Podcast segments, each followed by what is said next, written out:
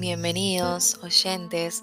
En este día vamos a traerles una breve reseña en podcast acerca de una película. Espero que lo disfruten. Red Dawn, titulada Amanecer Rojo en España y Amenaza Roja en Hispanoamérica, es una película bélica dirigida por Dan Bradley y es escrita por Jeremy Passmore y Carl Ellsworth. Está basada en la película homónima, dirigida en 1984 por John Williams. Es protagonizada por Patrick Swayze y Charlie Sheen. La cinta original narra la historia de un grupo de universitarios estadounidenses que, atormentados por una tercera guerra mundial, deciden unirse para luchar contra el ejército que intenta invadir su país.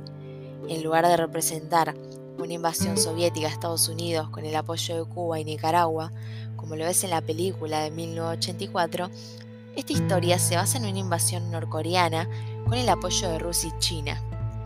La segunda versión del film, en la que las tropas norcoreanas son las que amenazan a Estados Unidos, se va a llevar a cabo bajo las órdenes de Dan Bradley, Chris Hemsworth, John Hodgerson, Josh Peck e Isabel Lucas van a dar vida al grupo de jóvenes guerrilleros.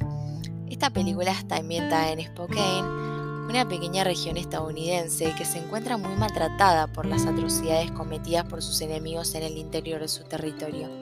Este hecho obliga a que la población se vea expuesta a un serio peligro debido a la terrible amenaza que los echa. En la trama transcurre lo siguiente. Jed Erket es un joven marín que se encuentra de visita en su pueblo natal de Spokane, Estados Unidos, durante una licencia de servicio. Las cosas entre Jed y su hermano menor Matt no andan bien, ya que el chico lo acusa de haber abandonado la familia poco después de la muerte de su madre. Sin embargo, los problemas familiares de los Erket quedan atrás cuando descubren que una masiva fuerza militar extranjera ha desembarcado en el pueblo y lo ha tomado en cuestión de minutos.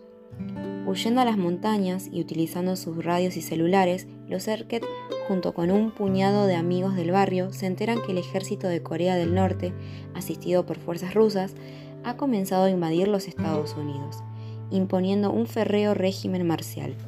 Así como Jed decide comenzar a entrenar a Matt y sus amigos, convirtiéndolos en una célula guerrillera altamente efectiva y utilizándola para sembrar terror y muerte entre los invasores. Pronto la fama de Jed y los suyos se hace legendaria, pero también los pone en la mira de los norcoreanos, quienes han reclutado a un grupo de especialistas para capturarlos y eliminarlos. Con los invasores pisándoles los talones, los jóvenes guerrilleros se apretan a dar un golpe maestro, apoderándose del sistema codificado de comunicaciones que utilizan los norcoreanos. Una operación que de tener éxito podría cambiar el curso de la guerra. Nuestra opinión al respecto es que en esta nueva versión, dado que es la Unión Soviética, ya no existe, ha buscado otro posible poder oculto para justificar la excursión a Estados Unidos, iniciando una guerra.